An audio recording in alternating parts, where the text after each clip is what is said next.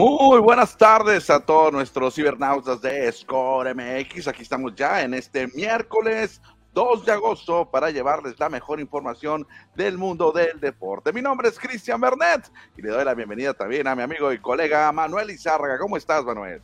Hola, ¿qué tal, Cristian? Buenas tardes y buenas tardes al auditorio. Aquí estamos listos para arrancar Score de miércoles, miércoles 2 de agosto.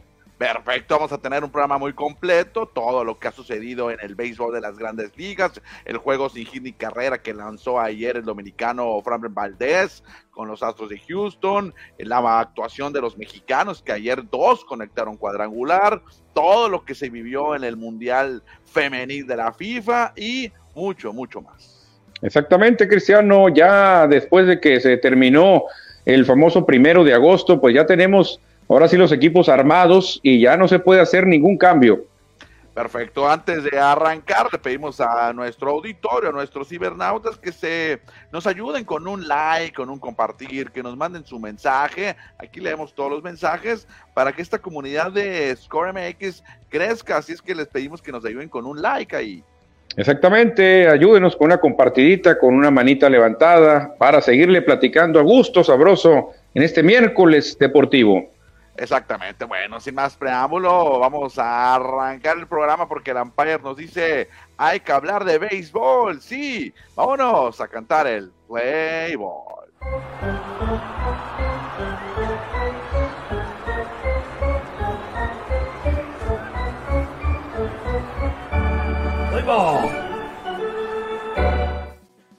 Tiempo de hablar del béisbol de las grandes ligas. Arrancamos primero con lo que hicieron los mexicanos en la jornada de ayer, martes. Alex Verdugo con los Medias Rojas de Boston, con los Red Sox, conectó su octavo cuadrangular, el único hit que conectó, pero remolcó dos carreras con Boston.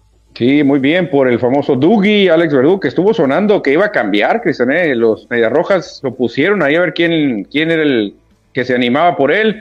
Afortunadamente se queda ahí va a ayudar bastante ahora que llegue Luis Urias, ahí los dos paisanos se van a echar la mano. Sí, exactamente bien por Alex Verdugo, que ha tenido una temporada discreta, si lo podemos llamar de alguna manera, solamente ocho jonrones. Él no se caracteriza por tener tanto poder y esas 41 carreras remolcadas, que tampoco no son tantas, pero para ser un bateador de contacto, pues sí suman para la campaña 23 de Alex Verdugo. Otro que también tuvo actividad ayer fue el mexicano, el cubano mexicano Randy Rosarena, que conectó con Ron también. Sí, fíjate, Ron para Rosarena. 18, fíjate, no se me hacen tantos, Cristian, para Randy Rosarena, que tiene mucho poder, pero él también lo combina con velocidad, con picardía, gran fildeo en el jardín. Eh, se cayó un poquito, como lo hizo todo el equipo de Race, pero yo creo que van a retomar su nivel, ¿eh? Sí, fíjate que empezó muy bien, la temporada muy caliente, Randy Rosarena, poco a, poco a poco no, no, no se mantuvo en ese nivel, imagínate tener una temporada como la que tuvieron los Rays así y mantenerla a lo largo de seis meses es muy difícil, pero marcan ya 18 jonrones, 64 producidas, creo que son bastantes, bastantes buenos números que está teniendo a. Sí, la verdad que era muy difícil. Reyes empezaron, ¿te acuerdas? Una racha impresionante, líderes por mucho, y no pudieron mantener. Los Orioles ya los tumbaron, pero Reyes tiene que enfocarse también en mínimo entrar a playoffs. Si ya no pueden alcanzar a Orioles, deben de estar en postemporada. Por lo pronto ha sido una muy buena semana para los mexicanos. El lunes conectó con Ronnie Paredes y Joey Meneses. Ayer eh, Verdugo y Randy Rosarena lo hicieron. Esperemos que hoy, hoy miércoles, también puedan hacer algo impresionante los mexicanos. Y hablando de mexicanos, no lo que sucede en el Diamante, pero sí antes de los encuentros, el mochiteco Andrés Muñoz, ya cerrador de los Marineros de Seattle, recibió visita de jugadores de fútbol del Monterrey precisamente. Ándale, mira, los Rayados del Monterrey le llevaron su playera ahí a Muñoz. Eh, Rayados, que es un equipo protagonista en la League's Cup. Me gusta, fíjate, Cristian, como hace poquito, ¿te acuerdas que estuvo Carlitos Vela con Julio Urias lanzando la primera bola por ahí en el estadio de los Dodgers. Me gusta esta combinación que se unan los, deportistas. Sí, ahora aprovechando que los Rayados de Monterrey andan por Seattle en esta famosa League Cup, los equipos mexicanos andan repartidos en todo Estados Unidos, aprovechan los paisanos para ir a ver a sus compañeros deportistas profesionales, en este caso sinaloenses, porque Héctor Moreno, recordar que él es de, de los Mochis Sinaloa, al igual que Andrés Muñoz, ahí en la fotografía también aparece Luis Romo. Luis Romo también exactamente, Cristiano, jugador que no es el que estuvo por acá en Cimarrones. Correcto, anduvo en, en una pretemporada, pero una lesión lo dejó fuera. Sí, fíjate dónde anda ahora Romo, pues eh, qué bien, me gustan este tipo de detalles que una deportistas mexicanos, aunque no sea el mismo deporte, pero pues hay, hay que echarse la mano, ¿eh? Exactamente. Ahora sí, vámonos con la noticia más importante que se vivió ayer en Grandes Ligas. Fue la del dominicano Frambel Valdés, que ayer tiró juegos sin hit ni carrera ante los Tigres de Detroit. Solamente permitió una base por bola. Fue la diferencia de llevarse la perfección. Ándale, fíjate, pensé que era contra los guardianes, fíjate. De, sí, perdón, contra los guardianes, perdón. Ah, ok, contra los guardianes se aventó ahí Franber Valdés el doble cero, una base por bolas para que no haya sido perfecto en la quinta entrada, creo que regaló ese pasaporte, siete ponches, el primer lanzador zurdo, Cristian, que logra la hazaña en la historia de los Astros de Houston. Sí, fíjate que solamente utilizó o realizó 93 lanzamientos durante las nueve entradas, enfrentó solamente a 27 bateadores, o sea, el mínimo eh, de los eh, jugadores que pueden participar en un juego de nueve entradas, así es que fue impresionante lo que hizo el dominicano, el zurdo Framber Valdés, y ya lo mencionas que es el primer el lanzador de Houston del lado zurdo en tener el juego sin hit ni carrera. Sí, fíjate, porque qué raro, ¿no? Puros derechos. Creo que ¿cuántos tiene Houston? 16, ¿no? 16 juegos eh, sin hit y 15 lo habían hecho eh, por el lado de los derechos. Qué raro que no, no hayamos tenido ningún zurdo, ¿eh? Sí, bueno, son más lanzadores eh, derechos que hay en grandes ligas. Aquí está la lista de los equipos que tienen más juegos sin hit ni carrera desde la temporada del 62, incluyendo postemporada, y los mejores son los Astros de Houston.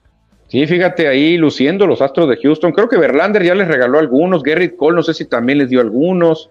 En fin, los Astros, fíjate, manteniendo, y no sé si no la rayan desde esas épocas, ¿no? También se, se logre colar algunos juegos sin hit. Ahí aparecen mis queridos Phillies, también lo que me gusta siete juegos sin hit creo que tuvo Nolan Ryan, pero no recuerdo cuántos fueron con Houston, no, no, no, lo recuerdo exactamente. Algunos los hizo con Texas que lo recordamos. Fíjate que esta estadística que vemos aquí al lado izquierdo dice desde 1962, que fue la primera temporada que jugaron los Astros de Houston en las grandes ligas. Así que es el mejor equipo en ese departamento. Y creo que muchos se los van a deber a Nolan Ryan, ¿eh? Muchos de estos eh, se los van a tener que deber a Nolan Ryan porque tiró bastantes juegos sin hit ni carrera el expreso de refugio, pero ahora Houston está haciendo bien las cosas, Cristian. Yo creo que es uno de los equipos que mejor granjas tiene, mejor escautea jugadores, porque este señor Framber Valdés no lo conocía nadie hasta hace un rato y lo hicieron un tremendo pitcher. La verdad que lo están haciendo muy bien los Astros. Que puede ser considerado el pitcher número uno en la rotación de Houston, ¿no? Aunque llegó Verlander, pero sigue siendo el uno para mí. Sí, pues, no creo, ya porque por jerarquía se lo van a dar a Verlander, acuérdate de ah. mí, por, por experiencia, por trayectoria. Perfecto, bueno, ahí está entonces la joyita de picheo que lanzó Framber Valdés ayer ante los Guardianes de Cleveland. En algo más destacado también de la jornada de Grandes Ligas es que Spencer Strider se convirtió en el primer pitcher en llegar a los 200 ponches en la temporada. 200 ponches ya de Strider, este hombre le va a dar muchas satisfacciones a los Bravos, ¿eh? porque está muy jovencito, apenas empieza su carrera y es un pitcher dominante, Cristian. Este hombre es de esos lanzadores tipo Nolan Ryan que te retan, te están retando con rectas de 99 millas y te terminan acabando como lo hace Strider.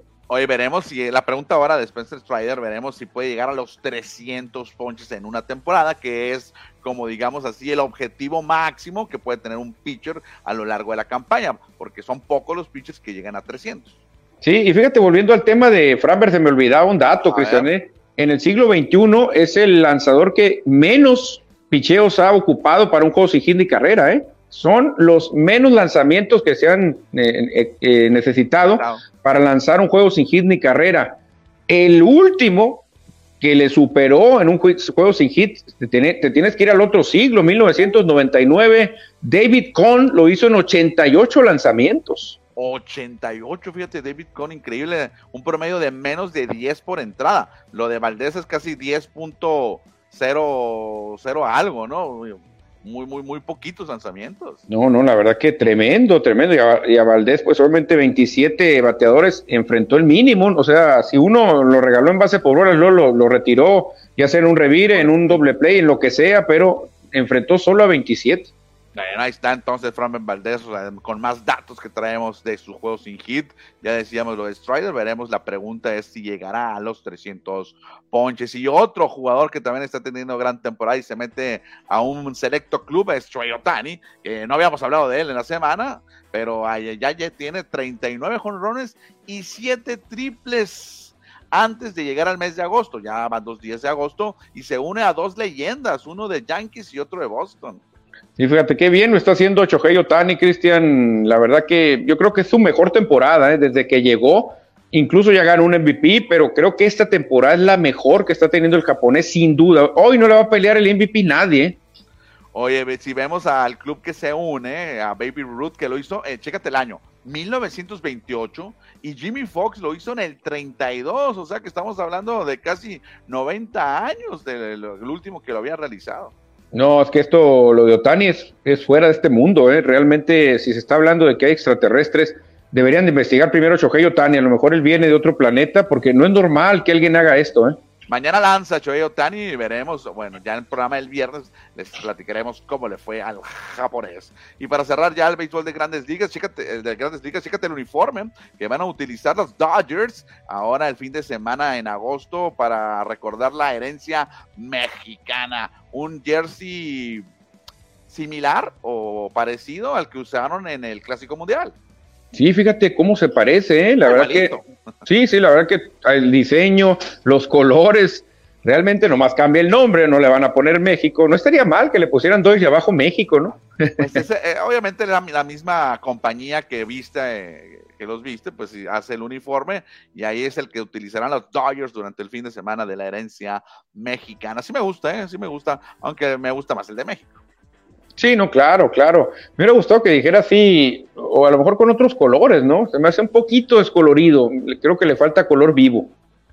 Bueno, el que está muy vivo es Fred McGriff, Manuel, que también le dieron allá su reconocimiento en la Casa de los Bravos de Atlanta después de que el fin de semana fue exaltado oficialmente ya Cooperstown al Salón de la Fama y le dieron una eh, gran bienvenida o recepción, recibimiento a Fred McGriff, ya un eh, inmortal. Sí, fíjate, Fred Maverick me cayó muy bien porque él, pues, tuvo muy buenos números con Bravos, tuvo tremendos números con Azulejos, muy parecidos. La gente, pues, estaba entrando en un debate, Cristian, ¿qué va a hacer McGriff? ¿Con qué gorra se va a retirar? Y me gustó lo que hizo él. Dijo, no, no, señor, yo no quiero retirarme con ninguna gorra. Adoro a todos mis equipos, así que me voy sin gorra, sin, sin logotipo, sin logotipo en la gorra. Caso contrario, y muy parecido, de Scott Rowland. Lo mismo que le pasó a Magritte, Scott Rowland lo vivió con Phillies y Cardenal, es lo mismísimo. Muy buenos números con los dos equipos, igualitos casi los números.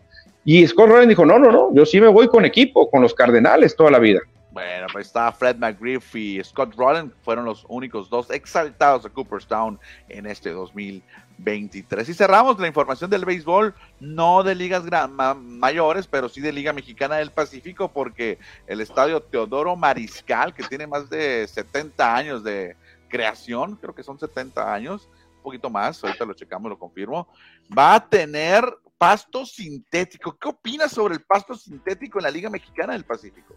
No me gusta, Cristian, la verdad no me gusta, ni en el fútbol me gusta, ni en el americano me gusta. Creo que eso se intentó hace tiempo, en un tiempo, ¿te acuerdas cómo había estadios con pasto sintético? Pero no, la verdad que la bola bota muy diferente, demasiado viva. No es lo mismo que sentir el pasto verdadero a, una alfombra que te ponen ahí, que, a muchos peloteros no les gusta, ¿eh? Sí, de hecho, aquí en la Liga Mexicana, el estadio de Charros, el Panamericano, también tiene parte, es sintético, el parte, creo que el, infield, el infield es sintético. Ah, ya veremos qué es lo que opinan los jugadores ya que arranque la temporada, pero el Teoro Mariscal, que le han metido lana, ya vemos, mira cómo se ve, parece Plaza de Toros, ahí como muy circular, ¿no? Eh, le han metido mucha lana y pues está quedando muy bien el Teoro Mariscal.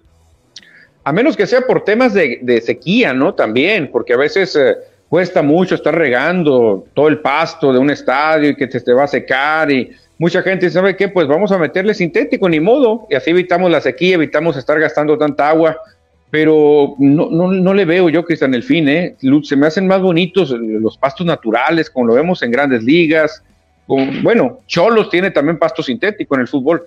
Sí, acá en Hermosillo sucedió, ¿no? Lo has de recordar muy bien, que el estadio Héroe Acosari le quitaron el pasto natural para ponerle artificial, pero la instalación fue un horror. Lo pusieron bien mal, está todo ondulado y al final de cuentas tuvieron que quitarlo y regresar al pasto natural.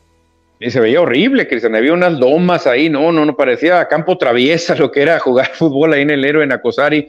Eh, es una alfombra muy delgadita, pues. Entonces, eh, mucha gente dice que es más propenso a lesiones jugar en, sintético porque no tienes tanto amortigüe.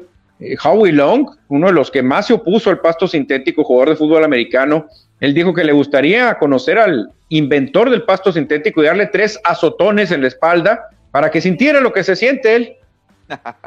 bueno, ahí está el, estadio de los Venados que tendrá pasto sintético. Vámonos a leer unos par de mensajes que llegan por acá. Daniel Marín Córdoba, hola Mini Ron, ya está aquí para escuchar las nuevas noticias. Gracias, Daniel. Ándale, perfecto. También Edward Solar nos dice buenas tardes, listo para la mejor información deportiva y nos manda saludos. Al igual que Paloma Ramírez que nos manda un aplauso y un ok, gracias por seguirnos, Paloma. Todos los días nos sigue Paloma. Exactamente, exactamente. ¿Quién más se reporta, Cristiano? Edward Solar dice, estamos a 37 días de la NFL, sí, del kickoff oficial, pero pronto, ya el jueves, mañana, arranca la NFL y te vamos a platicar al respecto. Mañana arranca la NFL, ya estamos encima, Cristiano. Muy buena presentación de Lance Lynn con los Dodgers, siete entradas, sí lo hizo de maravilla. Le va a quitar mucho peso a Julio Urias, Lance Lynn, y va a ayudar a que Clayton Kershaw descanse lo que tiene que descansar. A Kershaw lo van a dejar que sean para finales de septiembre, acuérdate de mí, para que llegue entero el playoff. Sí, los Dodgers andaban buscando a Eduardo Rodríguez, el pitcher zurdo de los Tigres, Tigres, si no me falla la memoria. Creo que Rodríguez, sí. Y no, no, no quiso, porque en su contrato tiene a 10 equipos al cual no puede ser cambiado. Él quiere jugar en la costa este, no quería venir a la oeste y no se fue con los Dodgers, ¿eh? Qué, curioso, ¿no? Que tienen cláusulas sobre ciertos equipos, qué curioso eso, ¿no? Que hay jugadores que pueden decir, no, no, no, no, yo nunca voy a jugar con Yankees, como tú siempre lo has dicho, ¿no? Yo nunca jugaría con los Yankees, nunca jugaría con este, con el otro, así.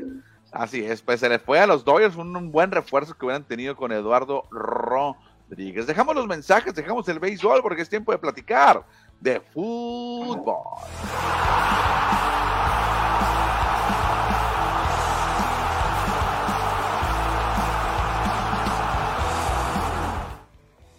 Vámonos a platicar de la Copa Mundial Femenil 2023 de la FIFA, que se desarrolla en Oceanía, en Australia y Nueva Zelanda. Ya conocemos a otros equipos que han avanzado a la siguiente fase. Ayer estuve viendo estos encuentros, a medianoche arrancaron. Suecia se impuso 2 por 0 a Argentina, sin sorpresas. Y en el otro duelo sí hubo sorpresa, Manuel.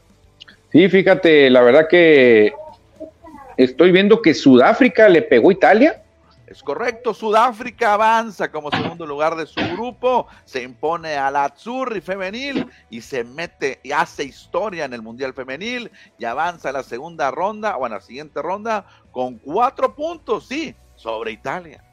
Oye, es el Mundial de las sorpresas, ¿no? Realmente el Mundial femenil no hay así los grandes monstruos, aquí no hay reglas de que Argentina, Brasil, Italia, Alemania le ganan a todos. Aquí no hay un claro dominador, hay muchas sorpresas. De hecho, Argentina, ya que mencionas, no es potencia en la femenil. De hecho, Argentina nunca ha ganado un juego de Copa del Mundo femenil. Ahí lo vemos en la tabla, terminó en último lugar con un empate ante Sudáfrica. Y las que no sorprenden son las suecas. Suecia, que es una potencia en el fútbol femenil, avanzó perfecto con nueve puntos. Esa fue la actividad del grupo G, pero también hubo acciones en otro frente, donde Francia goleó a las panameñas seis por tres. Sí, fíjate, Cristian, aquí está nuestro fútbol, aquí está nuestra CONCACAF.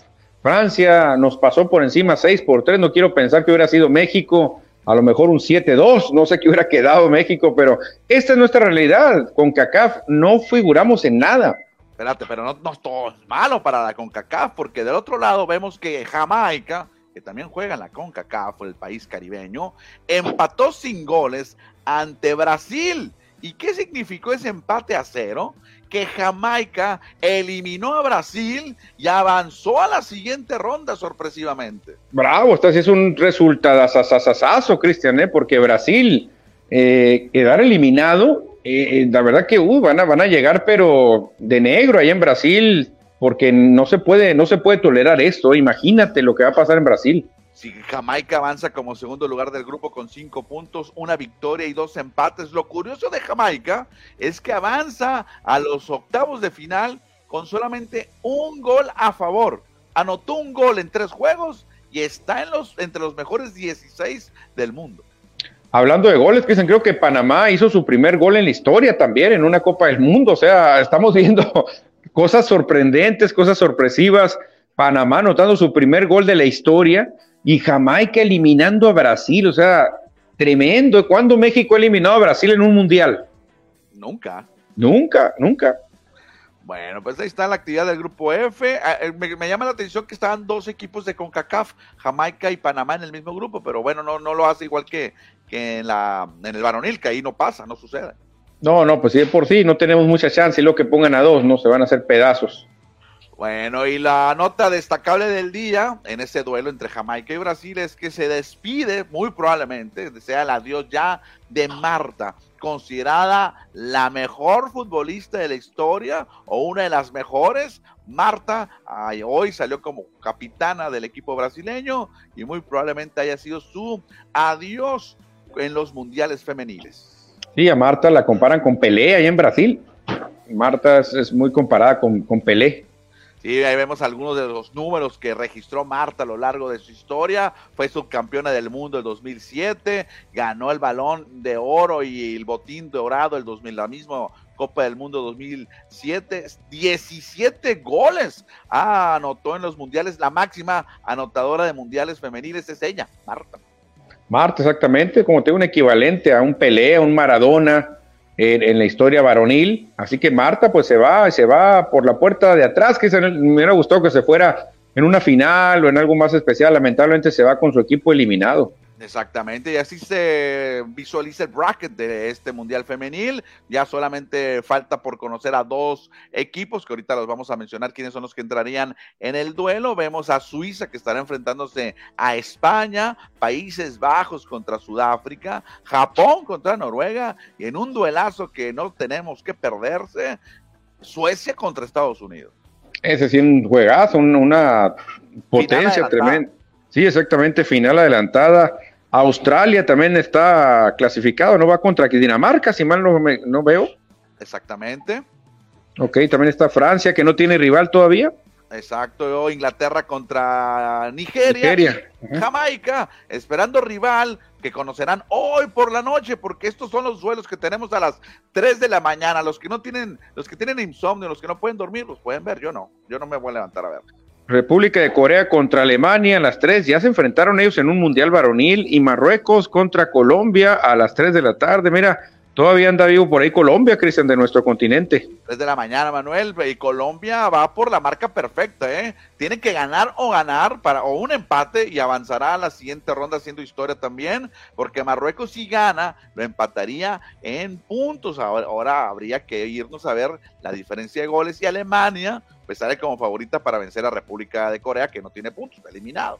Sí, Alemania creo que se puede colar ahí, se va a aprovechar de que Colombia le va a ganar a Marruecos y Alemania se puede colar al segundo lugar. Bueno, pues ahí está la Copa del Mundo Femenil de la FIFA, que lo pueden ver, ¿eh? yo ayer lo estaba viendo en el sistema de Televisa, el de ese que empieza con la V, ahí los ah, dan gratis. Ándale, fíjate, sí, sí, sí.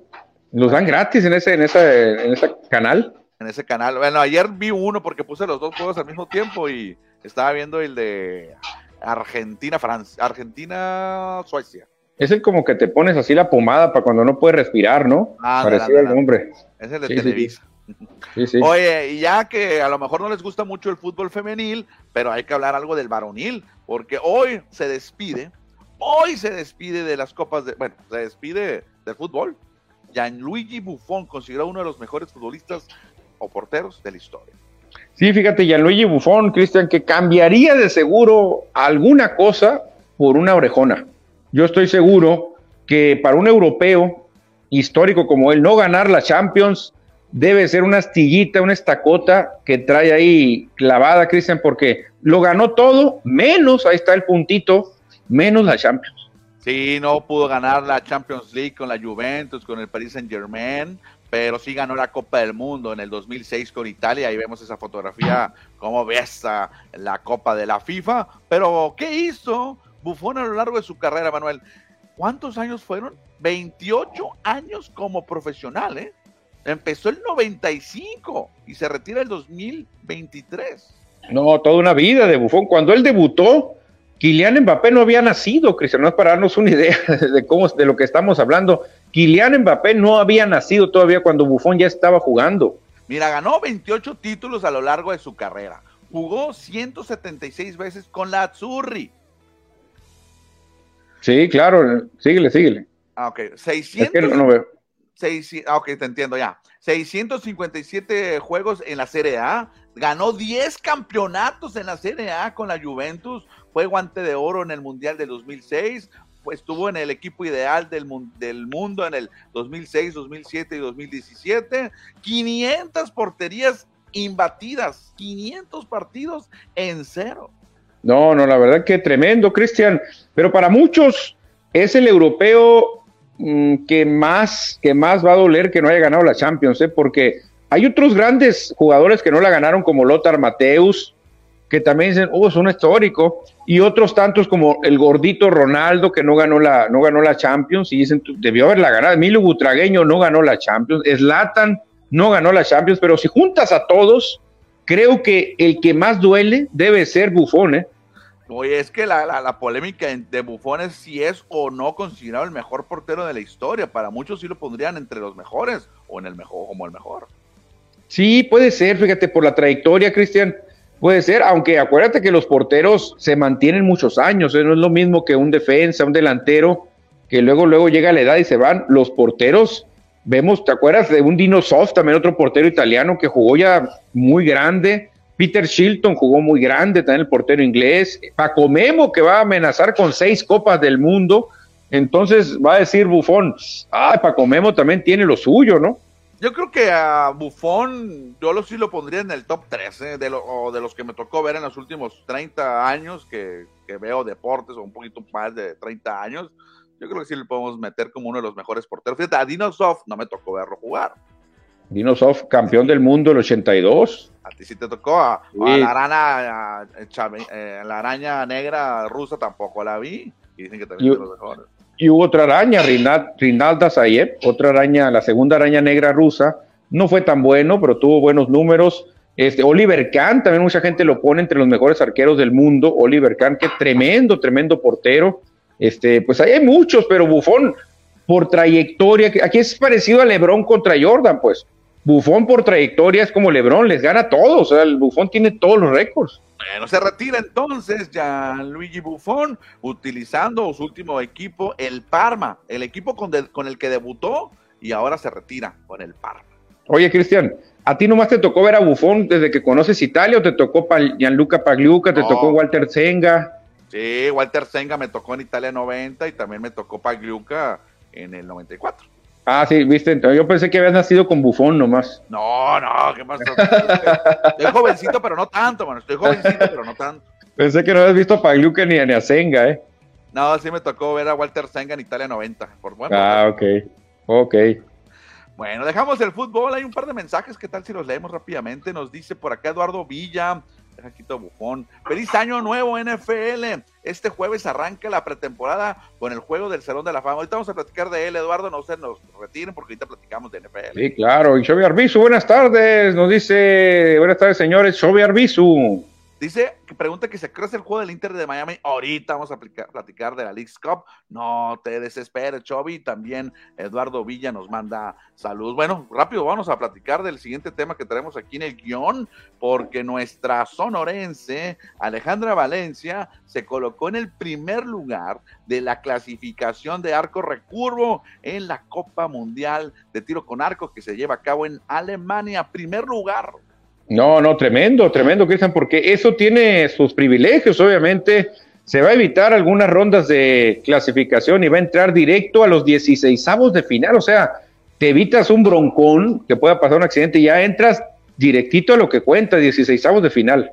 Fíjate que Alejandra Valencia sumó 675 puntos, igual que la sudcoreana Lim Si-yeon, pero Alejandra Valencia tuvo más eh, tiros perfectos y por eso se colocó en el primer lugar. ¿Qué significa? Que esto la pone como la favorita al momento o en el ranking como la favorita para ganar el primer lugar o la ganar la medalla de oro en esta fase de la Copa del Mundo. Y hay que estar muy atentos porque esta misma Copa del Mundo tendrá su fase final aquí en Hermosillo.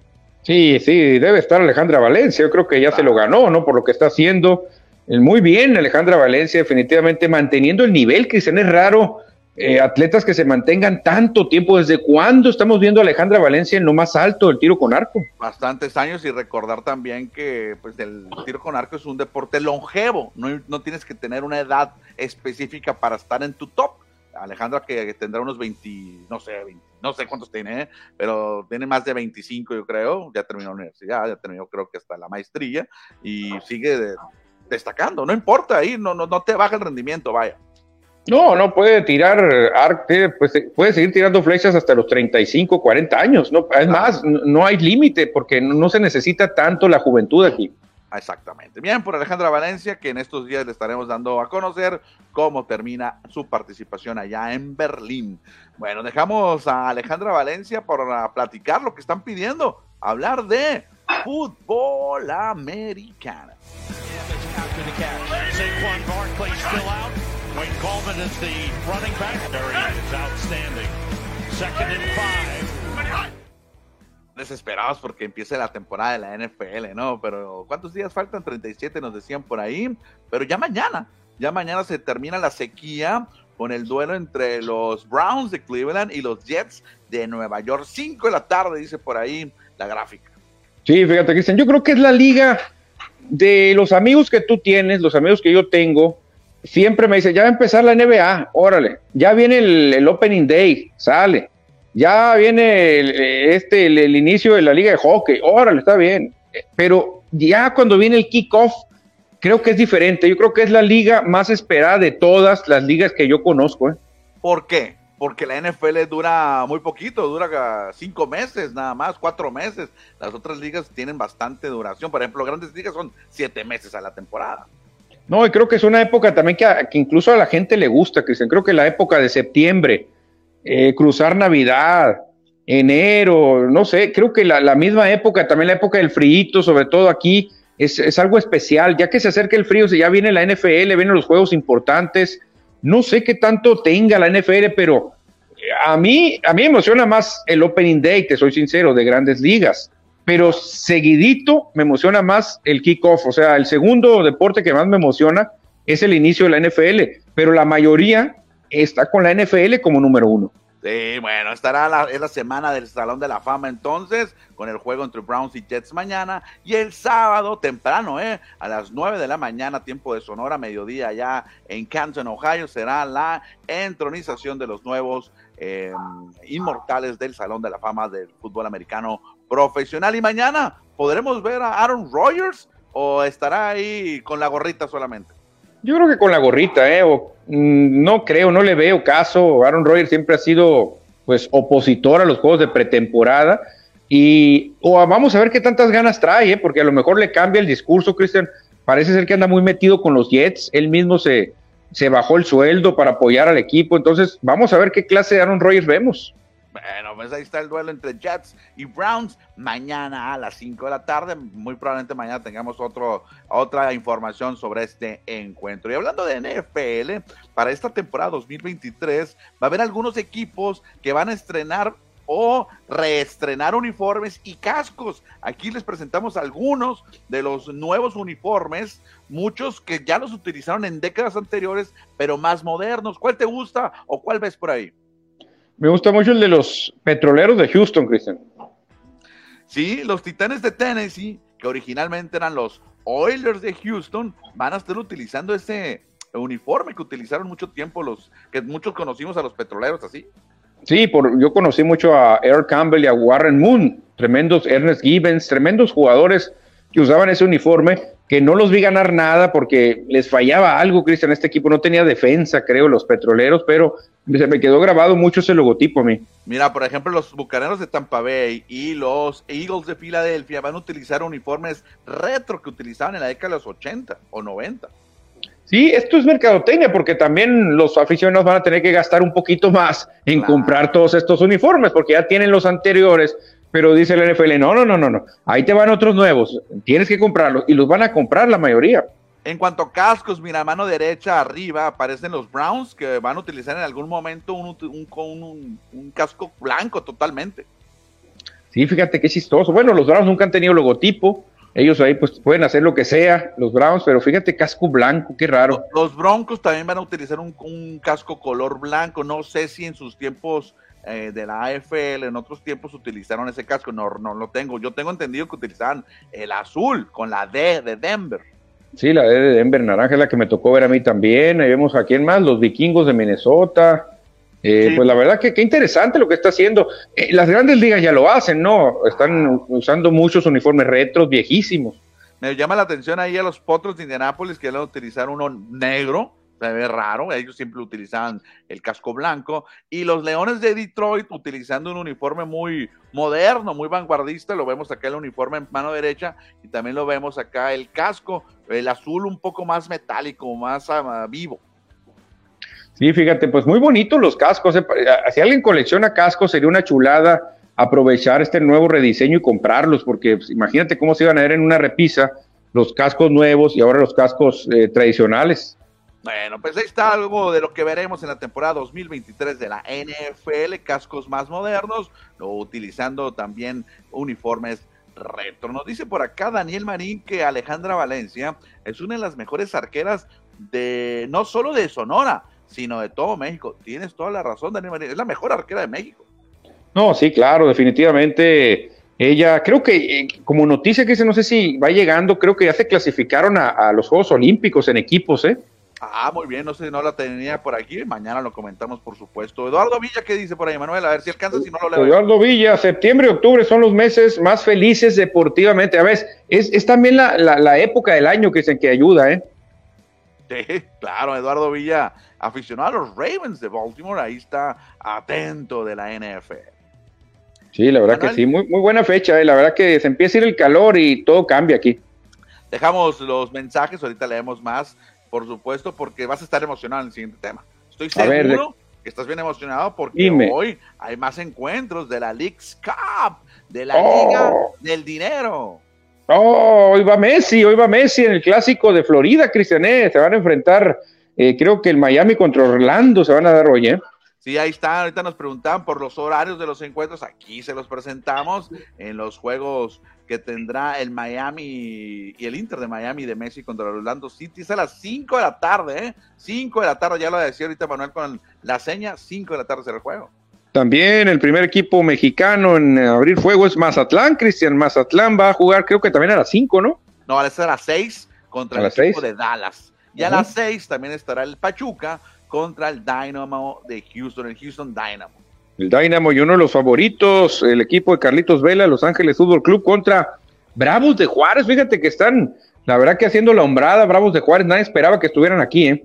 Ese juego es a las 7:30, un poco más tarde, como es en la costa oeste, en Los Ángeles, pues van a estar ahí los eh, Bravos de Juárez, que también están en el oeste, tienen horario diferente contra los el Ángeles, Los Ángeles FC.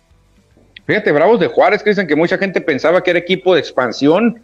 ¿Dónde anda Bravos de Juárez? Eh? Jugando la League Cup, avanzando 16 avos contra el equipo de Carlos Vela en Los Ángeles. Mucha gente se mofaba de Bravos porque este equipo es de, es de la división de ascenso. Ese. Fíjate que ahorita que tocas el tema de Liga de Expansión y la League Cup, yo creo que la Liga MX debió haber invitado a algunos equipos de la Liga de Expansión, no digo por cimarrones, pero debió de darle o debería de darles un premio a los equipos de Liga de Expansión de avanzar a esta League Cup y también participar para que sean grupos de cuatro. Y por qué no, que otros equipos que también tienen afición en Estados Unidos puedan jugar y ganar dinero. Como una copa, pues en la copa ya ves que incluyes equipos de una división de una más abajo estaría muy bueno premiar a los mejores equipos en los últimos que tres, cuatro años que han sumado más puntos, como Morelia, Atlante, Celaya, Cimarrones. Decir, señores, ok, ahí les doy un premio. Ustedes se la han partido los últimos cuatro torneos, van a jugar League Cup, así que prepárense porque se nos van a enfrentar al Galaxy, al Kansas City, a todo el mundo. Deja tú, no de los últimos años, del último torneo o del último año futbolístico, los que hayan sumado más puntos avanzan a esta liga. Yo creo que deberían de darles oportunidad o que los mismos dueños de la liga de expansión lo soliciten, que lo pidan. O Cristian, te la pongo así. Hay algunos equipos de la liga de expansión que sería más atractivo verlos en Estados Unidos que Juárez, por ejemplo. El Atlante, por ejemplo. Por ejemplo, ¿tú crees que el Atlante no es más famoso que Bravos de Juárez o que el Atlético San Luis? ¿Tú crees? Claro, o el mismo Morelia. Hay que recordar que muchos mexicanos nacidos en Michoacán o de padres de michoacanos que viven en Estados Unidos. El Morelia ya fue campeón de la Liga MX. El, Morelia ya lo recuerda mucha gente como campeón. Sería mucho más atractivo ver al Morelia que a San Luis y que a Bravos de Juárez. Incluso el Celaya, a lo mejor. El Celaya también dejó muy buenas eh, cosas por acá, con la época de Butragueño. Eh, y pues no tengo nada contra Juárez y San Luis, están en la liga y todo, pero no, no, no es muy atractivo. ¿eh? Es más, el Querétaro tampoco es atractivo. ¿eh? Pero bueno, por lo pronto está una idea más para los brillantes directivos del fútbol mexicano. Involucren a las otras plazas que nos tienen olvidadas, a las otras plazas donde no pueden subir a primera división. Denles un boletito, una invitación a esta League's Cup y repartan el pastel porque nomás se lo quieren comer ustedes. También hay otras ciudades, hay otros aficionados que quieren vivir este fútbol del dinero. Oye, Cristian, ¿cómo te quedaría los cuatro semifinalistas? Pase directo a la League Cups, a la próxima de, la expansión. Los cuatro, para que los equipos también se motiven y la gente, que diga la gente, mira, si nos colamos a semifinales ya tenemos el pase a la League Cup. Imagínate un aficionado de Cimarrones, un aficionado de La Paz, que le toque estar en el grupo del Inter de Messi. Pues iban a, iban a ver a su equipo contra Messi. No, no iba a ser una chulada, Cristian, una chulada para los aficionados. También les iba a dar más realce, ¿no? Mira mi equipo enfrentando a Messi. Bueno, pues ahí está. Otra idea, se las mandamos y no le mandamos factura, nada más que la, que la, que la hagan. Es gratis, es gratis. Gratis. Oye, cerramos el programa con algo de básquetbol. ¿Qué te parece? Metemos aquí rápido la cortinilla de baloncesto. No es NBA, pero es baloncesto.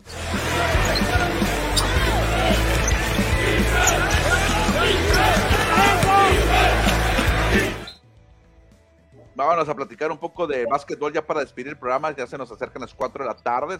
también se acerca la Copa Mundial de Básquetbol 2023 en Filipinas, Japón e Indonesia. Y hoy se vivió un partido de pesos pesados, Manuel. Hoy se vio, o sí, se vivió el duelo entre Eslovenia de Luka Doncic contra Grecia sin Atentocom.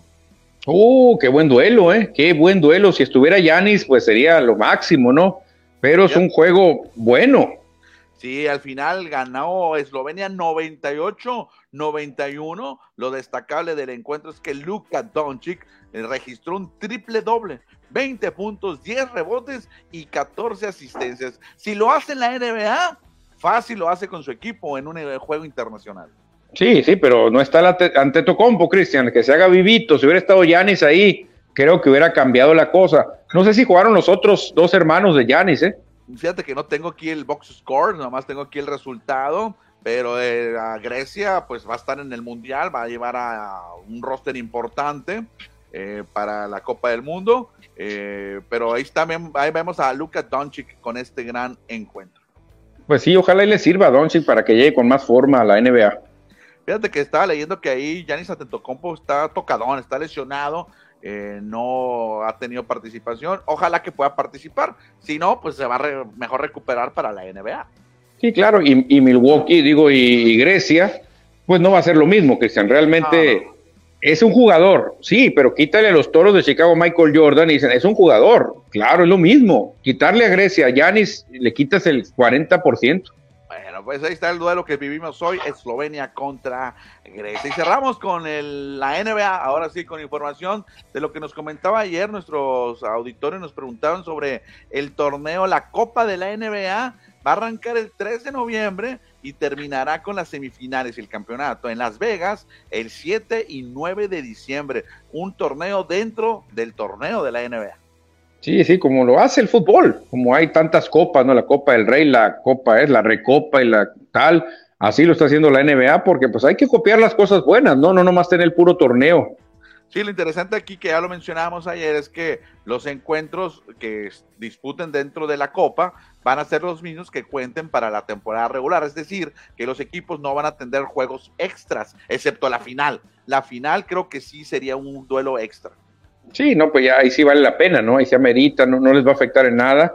Pero qué, qué bueno, ¿eh? Porque puedes estar mal en la liga, pero ir bien en la copa y ahí sí los equipos van a estar ilusionados. Va a estar bueno, ¿eh? va a estar interesante porque va, obviamente la NBA va a dar nota extra. Va a haber un campeón en diciembre eh, antes de irnos al descanso de Navidad. Sí, no, me gusta la idea, ¿eh? me gusta y más. Abren el abanico de opciones para los aficionados también. Bueno, pues Manuel, hemos llegado al final del programa. Llegan aquí unos mensajes que nos dice, mira, se nos reporta Carlos Ramírez, hace mucho que no se conecta con nosotros, y dice, saludos amigos, tremendísimos, Cristian Bernet y Manuel Izárraga, excelente espacio de información deportiva, nos dice Carritos Ramírez, bueno, que bien lo conoces tú. Carlos Ramírez, claro, le mandamos un saludote al tremendo Charlie Ramírez y Cristian, ya nos preparamos para la despedida. Nos despedimos, ya casi son las 4 de la tarde, es tiempo de ir ahora sí a comerciales, hay que ir a comer, también se reporta el Chovy Arbizu, qué bueno que nos está escuchando, eh, viendo diariamente, nos manda saludos, gracias Chovy por reportarte. Gracias al Chovy Arbizu, gracias a todos, mañana jueves le seguimos con el inicio de la NFL en la pretemporada. Bueno, vámonos. Hasta mañana. Adiós.